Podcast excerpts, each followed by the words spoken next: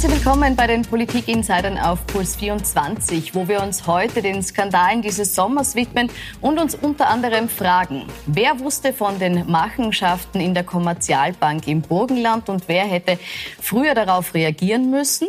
Warum gibt es gerade jetzt wieder eine Führungsdiskussion in der SPÖ? Aber auch, Profitieren ÖVP-Freunde von der Corona-Pandemie, weil ihnen Aufträge zugeschanzt werden und sie früher informiert werden als andere? Dazu begrüße ich heute bei mir im Studio Andreas Kohl, den ehemaligen Nationalratspräsidenten der ÖVP, Josef Czap, ehemaliger Clubchef der SPÖ, Andrea Gdolski, Institutsleiterin für Gesundheitswissenschaften an der FH St. Pölten, früher ÖVP-Gesundheitsministerin, die jetzt unter anderem die NEOS berät. Und via Skype Erich Vogel, Journalist der Kronenzeitung. Herzlich willkommen. Hallo. Hallo. Beginnen wir mit der Kommerzialbank. Was ist da passiert? Ich fasse noch mal kurz zusammen. Der langjährige Vorstandschef Martin Pucher, mittlerweile zurückgetreten, steht im Verdacht, die Bilanz der Bank über Jahre hindurch gefälscht zu haben. Es gilt immer noch die Unschuldsvermutung. Der Vorwurf lautet, dass diese Fälschung im großen Stil passiert ist. Bis zur Hälfte der ausgewiesenen Bilanzsumme, die insgesamt 800 Millionen Euro ausmachte, dürfte gar nicht existieren. Das heißt eben gefälscht gewesen sein. Und obwohl es immer wieder Hinweise auf diese Ungereimtheiten gab, konnte bis jetzt hier eben nichts festgestellt worden, obwohl die Bank mehrfach geprüft wurde, 2015, 2017. Erst jetzt ist der Skandal aufgefallen. Zuletzt ist die Frage groß geworden, inwieweit das Land Burgenland, inwieweit die Landesregierung von diesen Vorgängen in der Bank Bescheid wusste. Und Herr Schapp, da möchte ich Sie zunächst fragen, ist es überhaupt vorstellbar, dass Land und Regierung im Burgenland bei einer Bank, die nicht so klein ist, überhaupt nicht wussten, was da los war? Es ist schon schwer vorstellbar, dass 2015, äh, als das alles schon ruchbar war, was sich hier abspielt, einfach die Finanzmarktaufsicht, äh, die Staatsanwaltschaft, dass die einfach nichts unternommen haben. Das ist ja unglaublich. Und ich finde, da läuten doch schon alle Alarmglocken, wenn äh, der Raiffeisenverband diesen Teil des Raiffeisenverbandes eigentlich rauskomplementiert der spielt dort den Pseudorevolutionär, der Herr Bucher, macht eine eigene Bank und macht dann ein Pyramidenspiel. Das weiß ich in Wirklichkeit. Ja. Er hat einfach immer neues Geld aufgenommen, damit die Superzinsen, die er nicht verdient hat, bezahlt. Und dadurch ist das Ganze immer schlimmer, schlimmer, schlimmer geworden. Und es ist eine Privatbank. Und jetzt ist ein Spiel, da mache ich heute nicht mit, Andreas, mache ich heute nicht mit, wenn man beginnt, sich so gegenseitig irgendwie da irgendwelche Vorwürfe zu machen. Der, der, der Herr Urschütz in der Presse, dessen Kommentar ich immer schon geschätzt habe, sagt heute, äh, da ist es zu wenig, wenn man nur strafrechtlich äh, Aufklärung betreibt. Da geht es um eine ganze Kultur. Und äh, da finde ich, da sind dann alle gefragt. Ja, äh, und da meine ich, also dieses, ich sage jetzt nicht die Kultur des Wegschauens, ich will nicht dann den Rest meiner Tage in der Gerichtswahl äh, verbringen, dass ich da irgendwas verbreite, aber das kann ja nicht sein, äh, dass man da sich äh, von dieser Geschichte, die der Herr Bucher erzählt hat und von den Abhängigkeiten emotionaler Natur, die er da äh, entwickelt hat. Und wenn man natürlich dann in einen Fußballverein integriert ist, äh, das sind lauter Dinge, da ist auch viel viel Herz dabei, viel Emotion dabei. Ja, und es ist dann schwer, das aufzubrechen. Und da finde ich, gehört also wirklich eine, eine umfassende, da gehört auch die Frage gestellt, wie man das in Zukunft verhindern kann, dass äh, in dem Fall diese Privatbank äh, solche äh, Schädigungen anrichtet. Gut, aber das heißt, Sie sagen, es ist ein, ein Versagen der Kontrollorgane und Sie glauben nicht daran, dass es hier Verbindungen zur Politik gab, dahingehend, dass die Politik wusste, was passiert. Sie haben jetzt mehrfach betont, das ist eine Private. Ja, aber darf ich einen Satz noch sagen? Also wenn ich heute in einer Zeitung liest, wer sieht, wer ist in dem Aufsichtsrat gesessen von dieser Privatbank? Ja, ein ehemaliger ÖVP-Bürgermeister, Wirtschaftsbündler und dann schreibt die Zeitung Dachdecker, Pensionisten, Gastwirte, Fleischhauer, ehrenwerte Berufe. Um Gottes Willen, ich bin froh, wenn solche Menschen sich auch Gedanken machen und einbringen in die Wirtschaft. Aber nur ob die Aufsichtsaufgabe wirklich erfüllen können, die Frage müsste man anders stellen.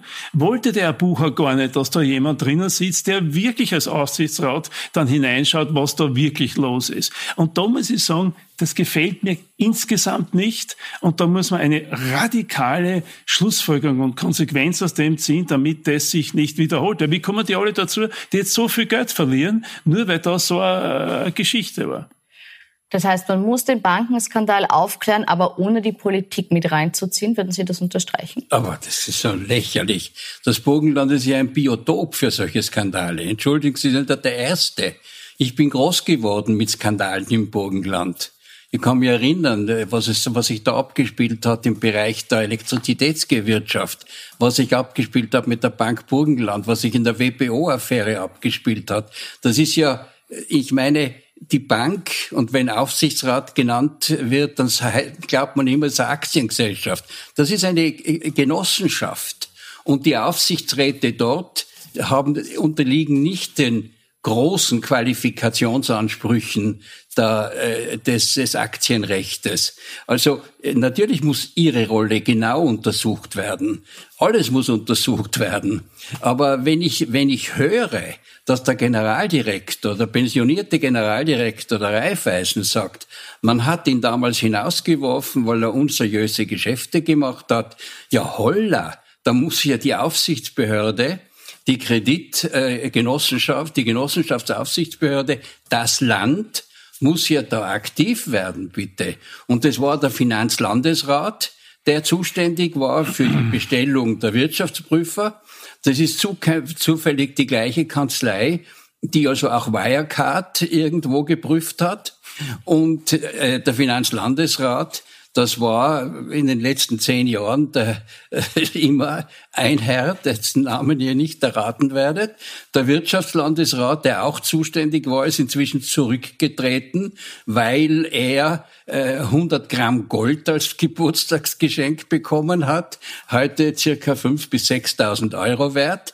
Ja, hoppla, das ist ja alles politisch. Das ist ja, das ist der, der klassische Kirchschläger-Satz, fällt mir da ein die sauren Wiesen, die da trockengelegt werden müssen. Und da, ist, da kann man auch nicht den Bock zum Gärtner machen, sondern ich glaube, dass gerade in diesem Fall, wo es sich um abgeschlossene Dinge handelt, man doch einen Untersuchungsausschuss machen sollte, weil es ja in den meisten Fällen dort nicht um Vergehen gegen das Strafrecht handelt, sondern weil bei manchen wird es auch Untreue geben, Betrug geben, aber bei manchen wird es einfach äh, Pflichtvergessenheit sein, Verletzung der politischen Moral und ähnliche Dinge.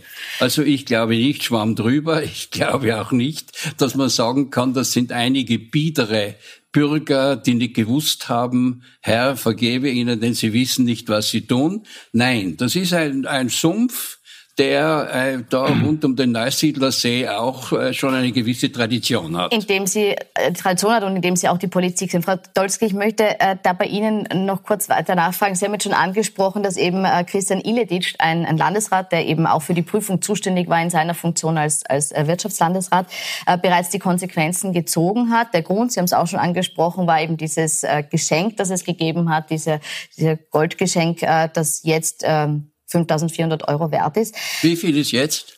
5.400 ist es ist jetzt, schon wieder oder? gestiegen, der Goldpreis. Ungefähr. Gut, es geht nur um die Dimension jetzt. Ja. Ähm, und jetzt sagen ja viele, dass diese Geschenkannahme allein nicht der Grund für den Rücktritt gewesen sein kann. Da müsste mehr dahinter stecken. Glauben Sie das auch? Naja, ich denke mir, äh, das ist natürlich ein, ein, im Gesamten gesehen ein unglaublicher Skandal. Äh, es ist aber etwas, und da gehe ich sehr viel weiter, als äh, Andreas Kohl äh, gegangen ist. Es ist natürlich nicht nur im Burgenland. Wir haben ja solche Dinge in etlichen Bundesländern immer wieder. Wir haben das überhaupt. Es ist einfach so, es gibt zwar zugegebenermaßen ein West-Ost-Gefälle, wie in vielen Bereichen, aber wir leben in Österreich schon so ein bisschen auch äh, nach diesem nach diesem Prinzip ähm, schauen wir ein bisschen weg, ähm, helfen wir ein bisschen zahm und das ist alles nicht so schlimm und dann sind wir alle doch befreundet und äh, da äh, kommt immer wieder, um das ganz auf den Punkt zu bringen, der Balkan ein bisschen durch. Äh, das heißt, ich finde es gut, wenn da ganz, ganz rigoros aufgeräumt wird und ich bin da auch bei Andreas Kohl. Äh, natürlich ist die Politik mitverantwortlich in solchen Bereichen weil die Politik letztendlich auch die Verantwortung hat, hier eine gewisse Aufsicht zu machen. Und wie wir beim Wirtschaftslandesrat ja gesehen haben, hat er die Aufsicht. Mhm. Soll er zurücktreten oder nicht? Ähm, ich persönlich glaube, wir haben ja in Österreich überhaupt keine Rücktrittskultur in Wahrheit. Äh, sehr, sehr selten, dass jemand die Verantwortung übernimmt. Da oh, gibt's dann hunderttausend Gründe. Äh, und zwar egal jetzt aus welcher Richtung und aus welchem Bereich. Also wenn man sich andere Länder anschaut weltweit, ähm, dann ist da sehr viel schneller äh, eine, eine Rücktrittskultur, weil wir auch keine Fehlerkultur haben. Das äh, fängt im Gesundheitswesen an und endet irgendwo in der Politik. Und ähm, das, glaube ich, ist etwas, wo man sehr genau schauen muss, ist das jetzt unbedingt notwendig gewesen? Ähm, oder ist es etwas, wo versucht wird, noch äh, zukünftige Dinge, die da auftauchen werden im Rahmen eines äh, einer weiteren Untersuchung, schon rechtzeitig vorwegzunehmen? Erich, jetzt hast du in diesem äh, Fall ja auch ähm, recherchiert und, und Geschichten darüber geschrieben. Äh, der, der zuständige Landeshauptmann Hans-Peter Doskozil hat gesagt, für ihn sind mit diesem Rücktritt die politischen Konsequenzen abgeschlossen. Ah, das hat er in der Pressekonferenz gestern ganz klar gesagt. Gehst du davon aus, dass der Fall für die Landesregierung damit abgeschlossen ist?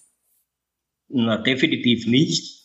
Ähm, es, es, gibt, es gibt mehrere Recherchen, die wir auch schon angestellt haben, die darauf hinweisen, dass es da sehr große politische Involvierung auch geben könnte, auch den Herrn Illeditz betreffend. Wir hatten heute eine Geschichte, dass noch weitergezogen wird Richtung Novomatic, nämlich dass der Fußballverein dieses Herrn äh, im Gegenzug für die Erstellung von Lizenzen von Novomatic-Firmen im Burgenland dann ja Sponsorverträge mit einem Fußballclub, der um die 50 bis 100 Zuschauer hat, 100 Meter Bandenwerbung vom Admiral, also Novomatic-Doktor erhalten hat. Ich gehe davon aus, äh, dass dieser ganze Komplex noch, uns noch sehr lange beschäftigen wird. Und ich gehe auch nicht davon aus, äh, dass der Herr Illeditz wegen eines 100 Gramm Goldbarrenstücks oder was das sein soll, zurückgetreten ist, sondern ich gehe davon aus, dass äh, auch wenn man jetzt die Anschüttungen sieht, von, wenn man das heute beobachtet hat, die Pressekonferenzen äh, der SPÖ in der Früh und dann ein bisschen später der ÖVP, die einen sagen zum anderen, das ist ein rotes Netzwerk, die anderen sagen zum anderen, das ist ein schwarzes Netzwerk, weil im Aufsichtsrat ein paar Landwirte und, und Fleischermeister mit ÖVP-Nähe sitzen sollen und die anderen sagen, es ist ein rotes Netzwerk, weil der, der Zuständige war der Herr Doskozil und der Herr Illetitz. Und äh, also ich gehe davon aus, die Politik, da bin ich bei meinem Dr. Kohl eindeutig, die politische Fundierung wird man da definitiv nicht rausnehmen können. Herr Schapp. Sie wollten es jetzt vorhin rausnehmen. Kann man es nicht, wenn wir das jetzt alles so uns anhören? Nein, nein, nein. Also, wir wollen da keine künstlichen Gräben errichten. Ja, also ein bisschen hat der Andreas angefangen damit vorhin, äh, dass wir da, und ich nehme der Kollege Vogel auch, mit dem Feuerschwert hineinhauen wollen in das Ganze, ist ja unbestritten. Das sagt ja kein Mensch, dass man da irgendwas nicht tun sollte, dass man da aufklärt, dass man fragt, wo allfällige Verantwortlichkeiten, wer was gewusst hat, zu welchem Zeitpunkt, tausend Sachen. Aber wir haben eigentlich Einrichtungen. Ja?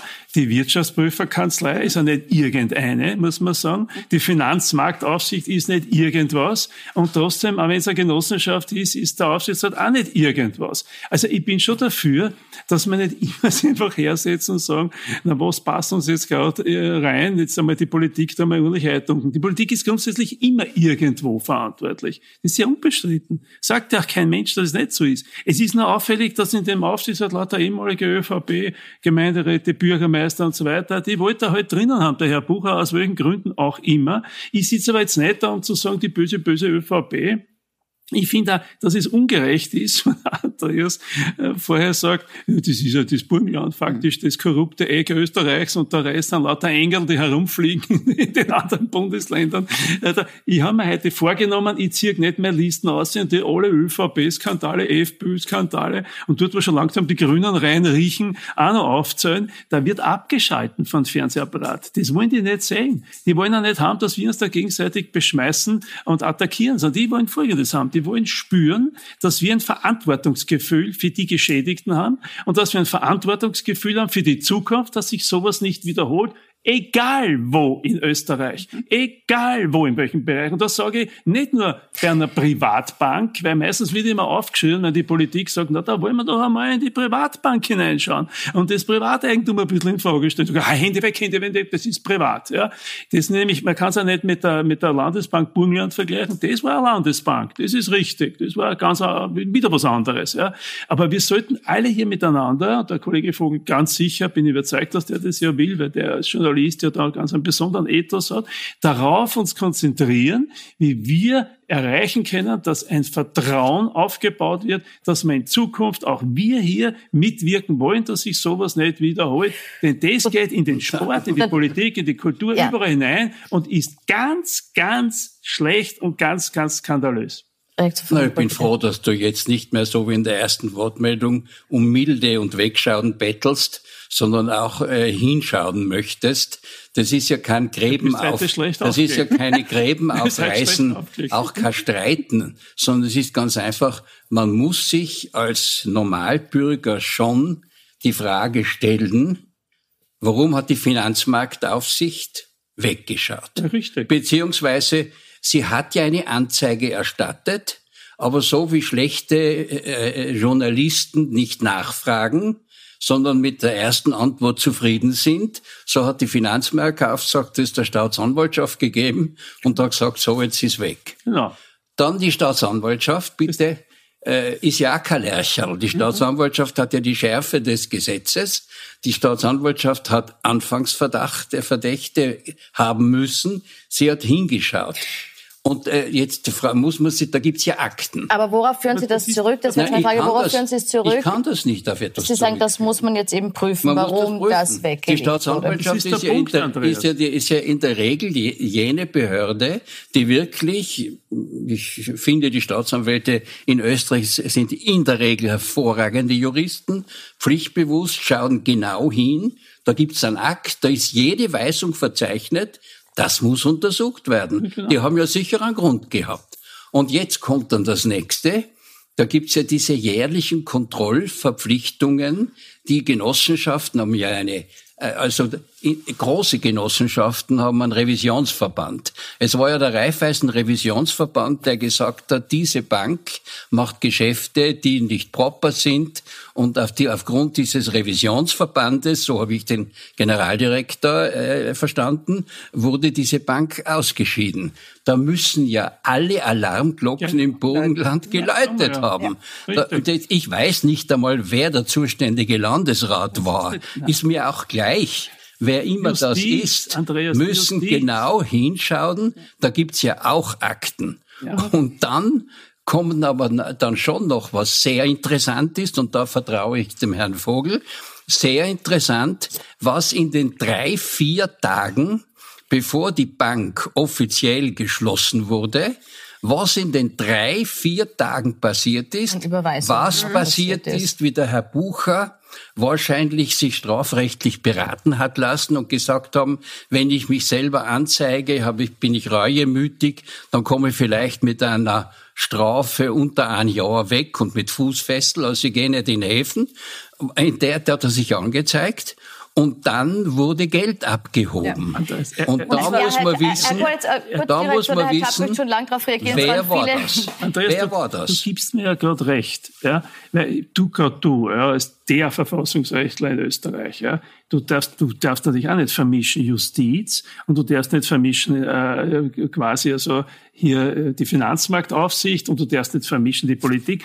Der entscheidende Punkt, den du sagst, ja, und da bin ich ganz der deiner Meinung, und eigentlich habe ich es bei der ersten Mal auch gesagt, ja, wenn Raiffeisen, äh, und wirklich, ich muss sagen, die haben das sauber agiert, die haben gesagt, die wollen wir nicht bei uns haben. Ja. Wenn die die raushauen, ist der Moment da, sofort sich auf die stürzen muss. Eine Frage und wenn die, trotzdem noch. Na, aber wenn, der Staatsanwalt, mhm. wenn die Staatsanwaltschaft aufgrund dessen, dass die Finanzmarktaufsicht ihnen das gibt und dann nichts passiert, dann ist das der entscheidende Punkt und der entscheidende Moment um ja. nichts anderes, wo man zuerst einmal ansetzen muss bei den Untersuchungen, damit wir mal wissen, was da los ist. Und, und das da finde ich, ja. Da da, dafür. Mhm. Und da ist es natürlich ganz wesentlich darauf hinzuweisen, dass die Staatsanwaltschaft eben äh, eine Weisungspflicht hat und dass wir letztendlich bei den Staatsanwälten äh, nicht nicht weisungsabhängig sind. Und das ist jetzt interessant, ja, ja welche Weisung gegeben hat. Er hat eine Weisung gegeben, statt die Frage. Dazu muss ich die Frage stellen, wer war damals der, der, der ja Weisungsgebende? Ja, jetzt ist nur meine Frage. Okay. Es, es, steht jetzt auch im Raum, dass es einen Untersuchungsausschuss dazu geben soll. Braucht es den oder soll man jetzt die Justiz arbeiten Meines? Wissens nach ist die SP Burgenland, soweit ich das jetzt ähm, mitverfolgt habe, sowohl für den Sonderlandtag, äh, Untersuchungsausschuss für alles. Die wollen ja. das aufklären, weil die sagen, wir haben mit dem nichts zu tun.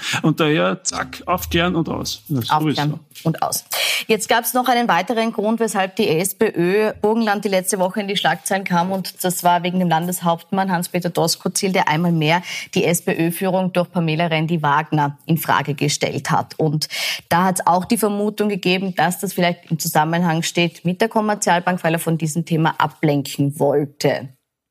Zu Recht, das dieser ist Verdacht? Eine klassische Spin-Doktoren-Geschichte. Ich finde ich lustig, weil natürlich in meinem Hintergrund dann meistens immer gleich, wenn irgendetwas passiert, zuerst einmal sagt, Moment, das müssen, da, das gibt es jetzt viele Fragen dazu. Und zweitens einmal verknüpft man das, gerade dass man es nicht mit dem 30-jährigen Krieg noch verknüpft und noch weit zurückgeht. Also er hat, nein, er hat einfach die, wie soll ich sagen, er hat die absolute Mehrheit errungen im Burgenland. Das muss man in der heutigen Zeit einmal machen. Die Mitglieder hat sie Niederösterreich, was ich mir erinnern kann. Also das ist irgendetwas, was ihm ein gewisses Selbstvertrauen gegeben hat und er sagt einfach in der Öffentlichkeit, was er sich so denkt. Auf der anderen Seite muss ich sagen, eine Mitgliederbefragung ist eine Mitgliederbefragung und sie hat die größte Beteiligung aller bisherigen Mitgliederbefragungen und eine Dreiviertelmehrheit und daher gibt's keine äh, Führungsdiskussion, weil zum Diskutieren kennen immer mehrere dazu. Es war nur eine Wortmeldung, vielleicht sogar zweimal dieselbe Wortmeldung, aber im Endeffekt gibt keine Führungsdiskussion. Trotzdem bleibt die Frage, warum dieser Angriff zu dieser Zeit? Erich, hast du dafür eine Erklärung? Ja, ich habe schon eine Erklärung. Ich habe das, wenn ich mich recht entsinne, bei euch im Sender gesagt am Tag der Burgenlandwahl. Ähm, da hatten wir ausgiebig Zeit, darüber zu diskutieren. Äh, habe ich gesagt, dass der Herr Doskozil glaube ich, sich zu höheren Berufen fühlt. Und das Höhere kann nicht im Burgenland liegen, in einem kleinen Land. Er hat schon einmal die Luft geschnuppert äh, in Wien. Und wie es ist, wenn man wirklich mächtig ist und den Burgenländern zu nahe treten zu wollen. Und äh, es kommen ja regelmäßig äh, diverse, diverse, ich nenne es mal so höflich, Attacken oder, oder kritische Töne äh, an der, an der Spitze der SPÖ. Und äh, ich gehe auch davon aus, dass, dass, dass sein Ziel sein wird, irgendwann einmal auch die, im Bund die Spitze zu übernehmen. Deswegen glaube ich nicht, dass der Zeitpunkt jetzt vielleicht aber äh, angesichts dieser Kommerzialbankgeschichte, sondern ich gehe davon aus, dass, dass, dass er, es wurde schon gesagt, er lässt sich den Bund nicht verbieten. Er redet Klartext und wenn ihm was nicht passt, dann sagt er es auch und ja. kritisiert das auch. Mhm. Das ist so eine Einschätzung zum Herrn Postprozess. Er redet Aber Klartext, ja. Er redet Klartext, das hat er auch bewiesen bei der Pressekonferenz. Bitte ein Satz noch, ja? Ein bisschen Verzögerung ja, jetzt in der Leitung. Ganz kurz nur. Aber natürlich hat er sich mit, mit seinem Auftritt jetzt bei der Pressekonferenz, es war ein sehr interessanter Auftritt, aber seine Attacke gegenüber den Medien, das war vielleicht etwas übertrieben, würde ich sagen. Und ist dann auch zurückgerudert. Und natürlich merkt man, dass er auch ein wenig angeschlagen ist. Es ist gewohnt, wenn man im Boxerjargon bleibt, Offensive zu sein und zuzuschlagen und Zeichen. Ähm, aber jetzt hat er dann plötzlich einen Rückschlag erlitten und dann hat er eben sehr umfahren reagiert und, und etwas verunsichert. Also es hat ihm, glaube ich, jetzt nicht unbedingt geholfen, dass er prinzipiell was eines starken Roten ist. Über diesen Auftritt, über diese Pressekonferenz und den Rundumschlag, zu dem Hans-Peter Doskozil da ausgeholt hat, sprechen wir gleich nach einer kurzen Pause.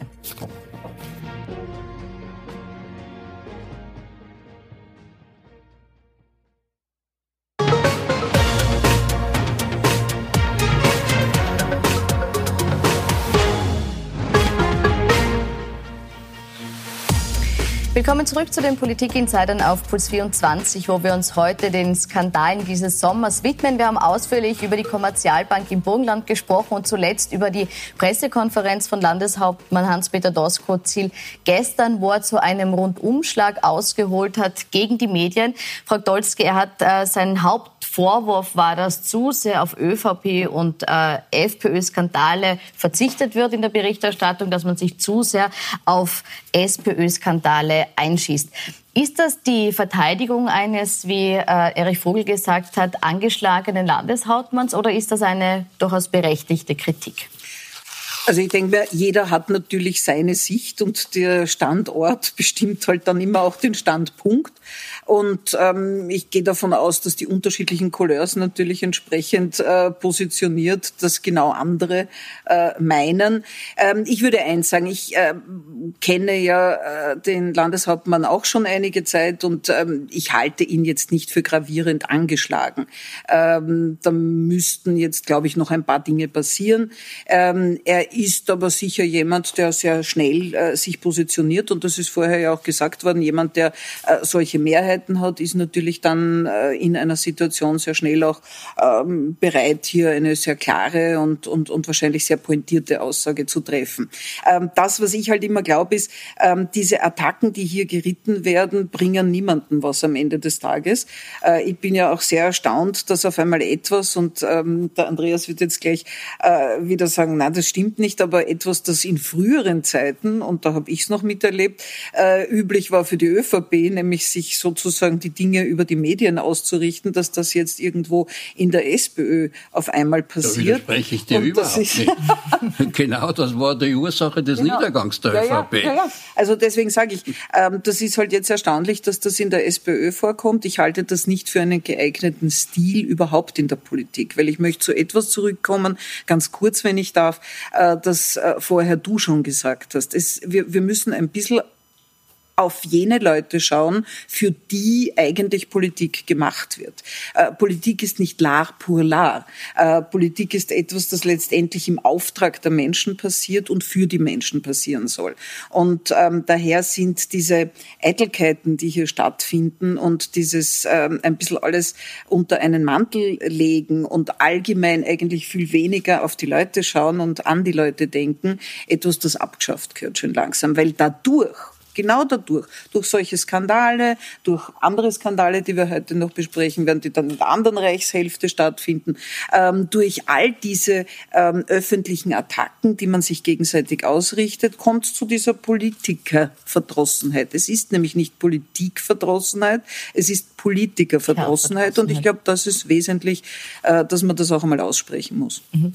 Herr Kohl, dieser Auftritt von Hans-Peter Tosco, Sie haben sich da auch zu Wort gemeldet. Was hat Sie daran verstört, gestört? Also als Erste möchte ich einmal jene Theorien äh, sozusagen widersprechen, jenen Theorien, dass der Hans-Peter Doskozil der große Machiavelli ist, der also, wenn er zu schwimmen beginnt in der, Banken, in, der Bankengeschichte, mit einer Personaldiskussion äh, ablenkt. Das glaube ich nicht. Also ich glaube auch nicht, dass ein Machiavel wenn er einer wäre, zum jetzigen Zeitpunkt ein solches Interview gegeben hätte wie Hans-Peter Doskozil, nämlich ohne Not eine Personaldiskussion loszutreten, die niemandem nützt. Niemandem. Mhm. Und wenn der, der äh, mein lieber alter äh, Kollege Chapp, wir waren jahrelang in der Präsidialkonferenz zusammen, zehn Jahre und mehr, wenn er sagt, es gibt keine Personaldiskussion, dann muss ich dir sagen, lieber Sepp, so hat in der ÖVP jeder argumentiert, wenn es gerade eine gegeben hat. Also immer, wenn gesagt wird, es gibt keine Personaldiskussion, Was dann hat es eine gegeben. Und eine Personaldiskussion ist auch eine Grundregel, die ein Machiavelli wissen muss. Eine Personaldiskussion, wo es keinen Gegenkandidaten gibt, das ist wie ein Würstel ohne Senf, das ist nix, ja. Also, aber jetzt haben wir einen Gegenkandidaten. Da hat jemand aufgezeigt und der Gegenkandidat heißt Hans-Peter Doskozil. Und trotzdem ist er kein Machiavel, denn im Augenblick schadet diese Diskussion allen. Sie schadet einmal am meisten der SPÖ. Jetzt keine Krokodilstränen. Ja, wir von der ÖVP, wir haben Jahre, Jahrzehnte lang, ich möchte gelebte Jahrhunderte die Personaldiskussionen rituell abgefeiert. Und das ist was Furchtbares für eine Partei. Also für die SPÖ gerade, wo es um den essentiellen Existenzwahlkampf in Wien geht, mhm. ja, mit einer Personaldiskussion zu beglücken, ist, wäre eigentlich Hochverrat. Also es nützt aber, sagen, ich muss das noch fertig bitte. sagen. Ja, genießt ich, muss, ich muss das ja. fertig sagen. Mhm. Es schadet der SPÖ. Danke. Es schadet dem Hans-Peter Doskozil sehr, weil so agiert niemand, der in einem Parteivorstand sitzt und alles verändern kann, wenn er verändern will, ohne dass er das über die Medien macht. Und es schadet am wenigsten der Pamela Rendi-Wagner, die auch von Leuten geschätzt wird, die sie nicht wählen und die in der ganzen Geschichte eigentlich äh, äh, gut heraussteigt, weil man mag es nicht, wenn da so von hinten geschossen wird. Also hat sich Hans-Peter Doskozil mit diesem Vorstoß jetzt auch gar nichts Gutes getan, weil er eigentlich damit Pamela Rendi-Wagner stützt? Na, ich möchte mal einleitend sagen, der Andreas muss jetzt aufpassen. So. Wenn er noch weiter so väterlich äh, solidarisch sich zur SPÖ äußert, dann kann es passieren, dass er kooptiert wird ins Parteipräsidium, hin und wieder bei einem Tagesordnungspunkt, damit er auch seine Erfahrungen dort mitteilt. Aber jetzt einmal Spaß beiseite. Es ist natürlich so, dass wir in einer Zeit der Umfragenfixierung leben.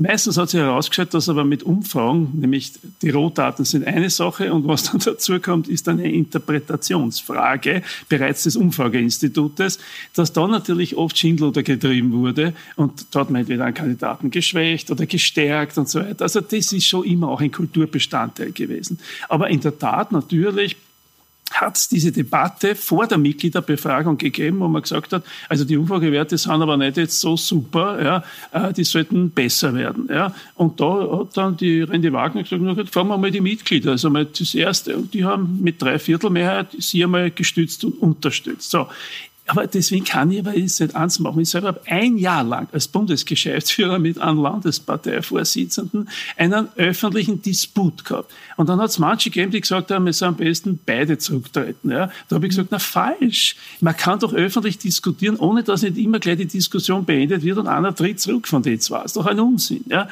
So, also Faktum ist bei uns jetzt in der, in der SPÖ, wir konzentrieren uns auf den Wiener Landtagswahlkampf. Wir haben dort glücklicherweise einen super Spitzenkandidaten und ein super Team. Und wir wollen auch gewinnen. Ja, das wird dich jetzt nicht überraschen, aber das wollen wir.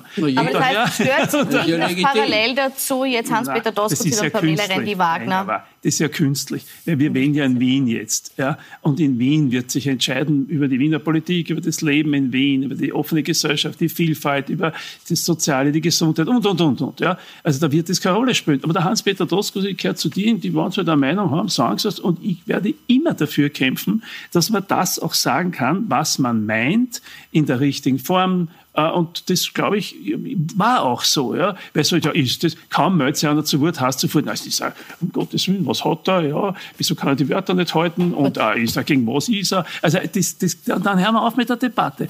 Andreas, dann haben wir Eiszeit dann redet gar keiner mehr. Und ich verstehe aber, dass du das sagst. Weil ich treffe so viele Leute in der ÖVP, von den alten Schwarzen, die nämlich sagen, von diesen Türkisen, die die Partei im Putsch übernommen haben, haben wir es bis daher. Und wenn der zum Schwächeln anfängt, der Sebastian Kurz, dann kannst du deine Rede, die du heute zur SPÖ gehalten hast, gleich zur ÖVP auch halten, weil dann wird es dort zu einer Debatte. Mhm. Das, das wollte ich. Dieses Versprechen wollte ich mir abholen. Also ich werde dann Das Versprechen haben wir bei diesem Diskussionspunkt. Also, so weit sind wir noch nicht. Schauen wir aber vielleicht trotzdem jetzt auf die ÖVP ÖVP, wir haben jetzt ausgiebig ja. über die SPÖ äh, diskutiert, schauen wir auch auf die ÖVP, denn auch die ist dieser Tage ein bisschen unter Druck geraten. Und zwar soll es in der Corona-Krisenzeit unter der Hand Auftragsvergaben gegeben haben an ÖVP nahe. Die Teststrategie im Tourismus, die unter der Federführung von ÖVP-Ministerin Elisabeth Köstinger äh, konzipiert wurde und passiert wurde, wurde von der Beratungsagentur McKinsey und der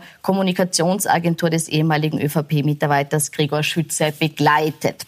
McKinsey will dieses Projekt ehrenamtlich betreut haben. Man hört aber dann doch, dass es äh, hohe Zahlungen gegeben haben soll.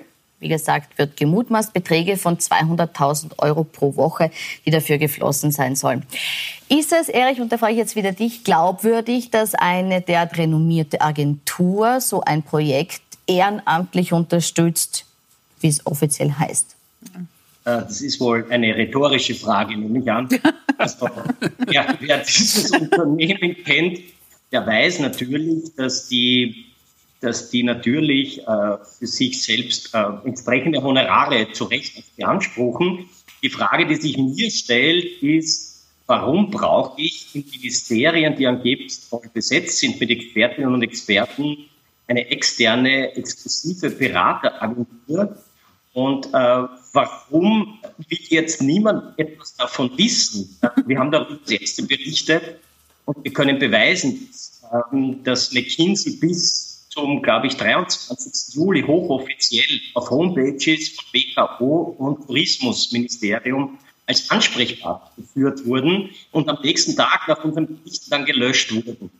Also da hat man auch bei Nest hineingestochen ähm, es ist ja deswegen nicht. Da muss man vielleicht kurz dazu sagen, es gab dann auch die Diskussion, ob diese Homepage-Bilder, Screenshots, die euch zugespielt wurden, äh, gefälscht waren, gefälscht sein könnten. Äh, könnt ihr das mittlerweile ausschließen? Also alles, was wir publiziert haben, ist meines Wissens nach ganz korrekt äh, entstanden und wir haben vorher, nachher äh, die, diese Screenshots publiziert und äh, ich habe auch angeboten, es vor Gericht zu klären. Da hat sowohl WKO als auch Wirtschafts-, äh, Tourismusministerium gesagt, nein, nein, das wollen wir nicht und McKinsey auch nicht. Mhm. Äh, McKinsey hat übrigens über einen, der Name wurde schon genannt jetzt, ähm, ich habe ihm versprochen, ihn nicht zu erwähnen, hat versucht, äh, nach unseren ersten Berichten uns dazu zu bewegen, McKinsey aus den Schlagzeilen zu halten habe gesagt, na, dann könnt ihr offiziell dementieren. Das hat man nicht getan. Sie haben nur gesagt, wir wollen nicht, dass McKinsey da äh, stattfindet in der Berichterstattung. In der Berichterstattung, Entschuldigung. Frau Dolzke, ja, da möchte ich Sie jetzt fragen, als, als ehemalige Ministerin, ist das ein übliches Vorgehen? Können Sie sich diese Vorgänge erklären? Also für mich gibt's da einfach jetzt uh, unabhängig Ministerin oder nicht, sondern uh, ich habe uh, viele Jahre bei einem der Big Four gearbeitet. Ich war bei PricewaterhouseCoopers, daher kann ich von vornherein sagen, kenne McKinsey natürlich sehr gut, kann ich von vornherein sagen, nein, es macht keine einzige Agentur dieser Größenordnung irgendetwas gratis. Das ist einmal völlig auszuschließen und das ist auch aus meiner Erfahrung von PricewaterhouseCoopers einfach nicht möglich. Die andere Geschichte, die ich sehe, ist, es wundert mich, und das wundert mich als ehemalige Gesundheitsministerin, dass ununterbrochen Gesundheitsagenten und dass diese Testungen und die Beauftragungen von Labors und die Überlegung, auch welche Form der Testungen genommen werden, ähm, ist eine ganz klare Aufgabe des Gesundheitsministeriums. Äh, das wird, äh, der ganze Gesundheitsthema in dieser Corona-Zeit wird schön aufgeteilt auf viele Ministerien und es wird dabei immer wieder vergessen, ich habe das mehrfach betont, dass wir nicht in Deutschland sind. Es ist nicht der Kanzler der Chef, sondern es gibt eine Ministerverantwortung äh, und letztendlich hat der Minister eine eigene Entscheidung. Die einzige Bibel, die er hat, ist das Verfassungsgesetz. Ähm, ich habe auch als Ministerin etliche Dinge gemacht, die außerhalb des Regierungsübereinkommens, außerhalb auch manchmal der Meinung meiner eigenen Partei war, gemeinsam mit meinem Spiegelminister äh, Erwin Buchinger damals. Man erinnere sich, Rezeptgebührdeckelung. Das haben wir gemacht, weil wir der Meinung waren, dass die Bevölkerung das braucht und dass das unsere Aufgabe ist. Da hat sich weder die SPÖ damals gefreut noch die ÖVP. Aber wir Sache haben, in der Sache empfunden. als richtig empfunden und Tatsache ist, wir haben diese Ministerverantwortung. Das heißt, äh, ich glaube einmal per se, dass das Zerfledern der Gesundheitsthematik in unterschiedlichste Bereiche äh, nicht richtig ist. Und das hat jetzt nichts mit, mit Grün oder äh, mit Türkis zu tun, sondern das ist eine inhaltliche Fragestellung, die für mich nicht geklärt ist. Das ist die eine Sache. Die zweite Sache ist, dass in dieser ganzen Geschichte äh, keine Mediziner äh, auftreten. Und da geht es um, um, um hochbrisante Themen. Entschuldigung bitte, die Frage, äh, welche Testungen in einem Labor sind, äh, welche, welche Kits verwendet werden, äh, welches Labor in Frage kommt, weil das geht ja die Geschichte auch noch weiter mit diesem Konsortium, das kein Konsortium ist und wer wurde dann beauftragt, ähm, ist etwas, wo ich sage, da hätte weder McKinsey etwas dazu sagen können, noch der von mir sehr, sehr geschätzte Gregor Schütze. Äh, aber Aber da braucht man auch äh, die, die von mir sehr geschätzte Ministerin Köstinger, weil die alle keine Ahnung haben, äh, um was es hier eigentlich geht, nämlich um ein Labor und um entsprechende Testungen. Und da sage ich, das macht halt irgendwie kein besonders gutes Bild. Also hier muss man mal wissen, worüber wir überhaupt reden. Wir reden über eine Aktion, die vom Tourismusminister, Ministerin mit der Wirtschaftskammer Österreich geplant wurde, wo man, um Österreich als sicheres Tourismusland hinzustellen, 65.000 Tests, Möglichkeiten organisiert mhm. hat. Und in Klammer sage ich jetzt als schockierter Staatsbürger, die Fremdenverkehrswirtschaft hat das nicht angenommen, die haben nicht mitgemacht, da haben sogar Protagonisten des Fremdenverkehrs haben gesagt, furchtbare Aktion, haben Sie mitgemacht? Nein, ich habe nicht mitgemacht. Ich habe andere Strategien. In Wahrheit haben Sie alle gesagt, solange wir nicht müssen, dann wir nicht und sie haben nicht getan. Muss man das sagen, dass manche, manche äh, Wirte und, und Gastronomen gesagt haben, es war auch schwierig, dorthin zu kommen. Da gibt es ja, unterschiedliche also Ansichten, wie leicht diese Testung abzuwickeln oder sind, nicht, aber nur um die Argumente zu bringen, die vorgebracht wurden auch. Ja. Das sind Sie sagen Ausreden. ich sage nur, was die In Wahrheit hat jeder Tourismusbetrieb war. gefürchtet, dass irgendwo einer infiziert ist oder eine und dass er zugesperrt wird. Und bevor nicht irgendwo das Risiko ist, dass er zugesperrt wird, ohne getestet zu haben, testen's nicht, jetzt testen's. Also um diese Aktion geht es da. Und das war eine Aktion, die nicht in der Kompetenz des Gesundheitsministeriums lag. Und jetzt hat, jetzt, jetzt wurde, jetzt wurde, äh, wurden Gerüchte wiedergegeben und ich halte das für richtig, dass solchen Gerüchten nachgegangen wird. Und wenn McKinsey begünstigt wurde, oder zu hohe Honorare bezahlt hat oder ohne Ausschreibung ein Auftrag vergeben wurde, dann muss das aufgezeigt und muss also, das sind äh, zum Teil Verwaltungsübertretungen, zum Teil ist es Verletzung der politischen Moral, muss das aufgezeigt werden. Nur bis jetzt sehe ich nur Rauch und kein Feuer. Denn McKinsey sagt, sie haben, das Ministerium sagt, kein Auftrag. Wir haben keinen Auftrag erteilt, wird auch nichts bezahlt dass äh, der, äh, McKinsey sagt, wir haben Einnahmen, wir haben nichts dafür bekommen. Dann Behauptung, von jedem Test kriegen sie 10 Euro. Also kriegen sie doch etwas. Das muss aufgeklärt werden natürlich und das kann man aufklären. Und da haben die Medien, die ja von Doskozil deswegen beschimpft wurden, haben da wirklich einen Verfassungsauftrag, diese Dinge ans Tageslicht zu bringen. Und dann müssen die Behörden, die zuständig sind, müssen untersuchen. Genau. Aber in der McKinsey-Geschichte, wie gesagt, es gibt natürlich eine Volksweisheit. Wo es einen Rauch gibt, gibt es auch ein Feuer. Aber ich sehe das, ich sehe das Feuer noch nicht. Sie sehen ja? nur den Rauch. Und das möchte ich gern sehen. Sehen Sie auch schon kleine Flammen oder auch nur den Rauch bis jetzt? Nee, ich bin jetzt zwar Indianer wie der okay. Andreas, der das offensichtlich da äh, sozusagen eine gewisse Praxis entwickelt hat und Erfahrung. Mich stört erstens einmal, wenn man jetzt die ganze Tourismuswirtschaft attackiert. Ja.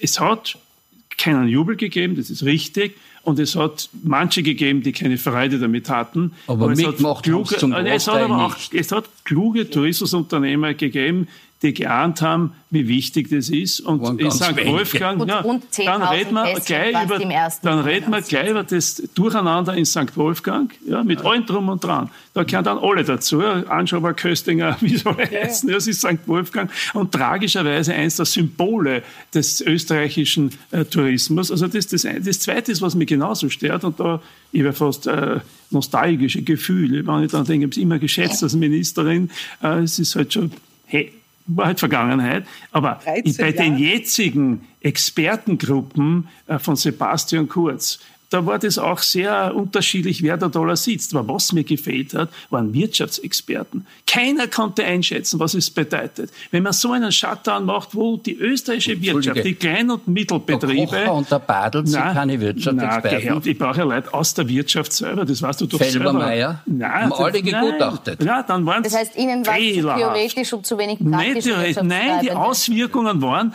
dass in Wahrheit große Teile der kleinen und mittleren Unternehmungen ruiniert wurden, dass äh, die, die Hilfen dann zu spät gekommen sind, nicht treffsicher waren, bürokratisch waren. Warum das gerade die Wirtschaftskammer verteilen muss, weiß bis heute niemand, ja, der Harald Mara und Co. Und da muss ich sagen, das sind Auswirkungen, da ist die Verantwortlichkeit klar. Die ist da beim Blümel, die ist beim Kurz, die ist beim Anschober, die ist da bei denen, die dann immer im Endengang da aufmarschiert sind und ihre Pressekonferenzen gehalten haben. Und da hätte gehört in diesen Expertengruppen diese Vorausschau, dass man zwar kämpft, da bin ich ganz bei dir. Gesundheitspolitisch klar, aber das ist das, was mir ganz besonders fällt. Und daher versteht McKinsey, na was denn, was soll ich den Leuten einreden? Dass sie sich noch mehr Masken umhängen, weil ein paar, die der ÖVP nahestehen, so viele Masken bestellt haben und die verkaufen müssen, wie der eine Fall aus Oberösterreich. Ja. Also da, ich, ich meine, nicht, ich, ich, bin, jetzt geht ein bisschen mein Herz über, Andreas, ja. jetzt kannst du mich äh, dann kritisieren, aber es ist jedenfalls, äh, glaube ich, schon ein, einer der Punkte, die man sagen muss. Bleiben ja. wir vielleicht bei dem Fall, den Sie angesprochen haben, nämlich bei den Masken, die hier beschafft worden sind. Also es war zum einen gab es den Vorwurf, dass das Land Oberösterreich ja zu überhöhten Preisen bei einem ÖVP-nahen äh,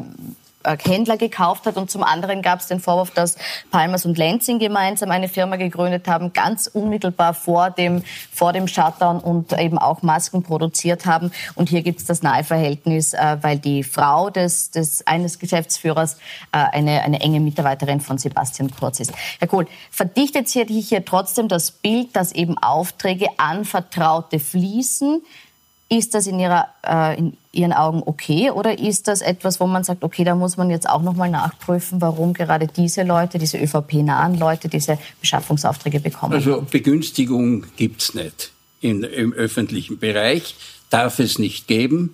Das ist Bananenrepublik, ja. Aber in dem gegenständlichen Fall, den habe ich nämlich recherchiert, äh, äh, Balmers und Lenzing. Sie erinnern sich, wir haben keine österreichische Maskenproduktion gehabt. Und es hat haben alle zuerst ums alle geschimpft auf deine Vorgängerin, auf die Maria Rauch-Kaller, die sieben Millionen Masken gekauft hat. Die sind ja dann aus den Händen gerissen worden. Natürlich viel zu wenig. Die Ärztekammer, alle haben gesagt, wo sind die Schutzkleidung, wo sind die Masken. Die Ministerin Schramböck hat dann die Initiative entwickelt, österreichische Maskenproduktion, beziehungsweise Balmers und Lenzing haben die Initiative entwickelt, gemeinsam eine Maskenproduktion aufzubauen. Und da hat die Frau vom Balmers Eigentümer äh, nichts damit zu tun gehabt, sondern das war damals, wenn Sie die Medien, wenn Sie die Kronenzeitung lesen, als ein Leitmedium, dann wurde das bejubelt. Endlich österreichische Initiative, wir können das auch, machen wir das, tun wir das. Und das ist geschehen. Und es hat, ich habe mich überzeugt davon, es hat keinen Auftrag der öffentlichen Hand an diese Firma gegeben. Hier das ist auch heißt, der Vorwurf, ein anderer ist der Vorwurf, ob die vielleicht früher informiert wurden, dass es jetzt zu weiteren Maßnahmen kommt. Der Beschaffungsauftrag, na, ich möchte ja. nur kurz erklären, dass kein Missverständnis aufkommt. Der Beschaffungsauftrag, das ist der Vorwurf in Oberösterreich an einen Händler. Das sind zwei unterschiedliche. Ja, Aber es hat keinen öffentlichen Auftrag an diese Firma gegeben. Und damit fällt die, die Begünstigung und all diese Dinge fallen weg. Ja? Also da muss ich sagen, da ist nicht einmal ein Rauch. Aber Erich, nicht einmal Rauch bei Palmers und Lenzing und auch keine, ähm, äh, keine Begünstigung in Oberösterreich. Also Oberösterreich äh, würde ich widersprechen. Gut, Frau Dolski darf gleich widersprechen, was Oberösterreich betrifft. Bleiben wir vielleicht kurz, Herr Czapau. Ich, ich, ich wollte gerade dasselbe sagen ich, ich, wollte, ich würde das separieren. Also der Herr Dr. Kuhn hat recht und ich war auch an der Berichterstattung maßgeblich beteiligt über Lenzing, andere Firmen, die sich zusammengetan haben aus Eigenantrieb und gesagt haben, wir haben zu wenig Schutzmasken und was auch immer, wir produzieren das selber.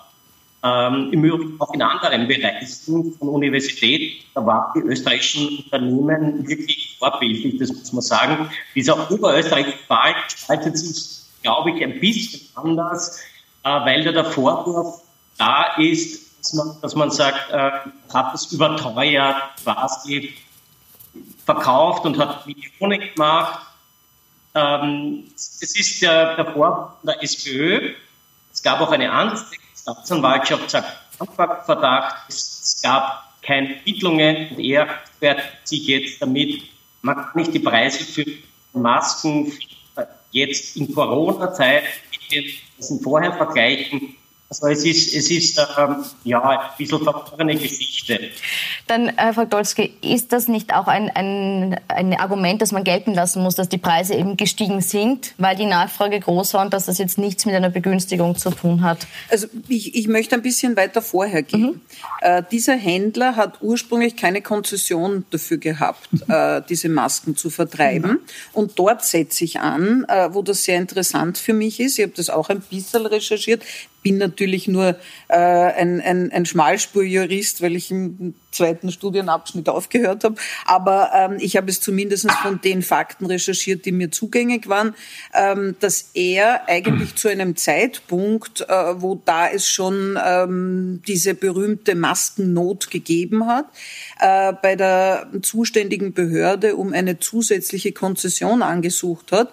Und diese Konzession, äh, und jetzt war ich ja auch fünf Jahre selbstständig und habe eine EPU gehabt, eine Consulting-Agentur. Und ich weiß, wie lange ich gebraucht habe, obwohl ich damals gerade frisch von PwC gekommen bin und daher alle Voraussetzungen hatte, wie lange es gebraucht hat, bis ich diese Betriebsgenehmigung, also diese Konzession bekommen habe, diese Berechtigung, äh, diese Agentur zu führen.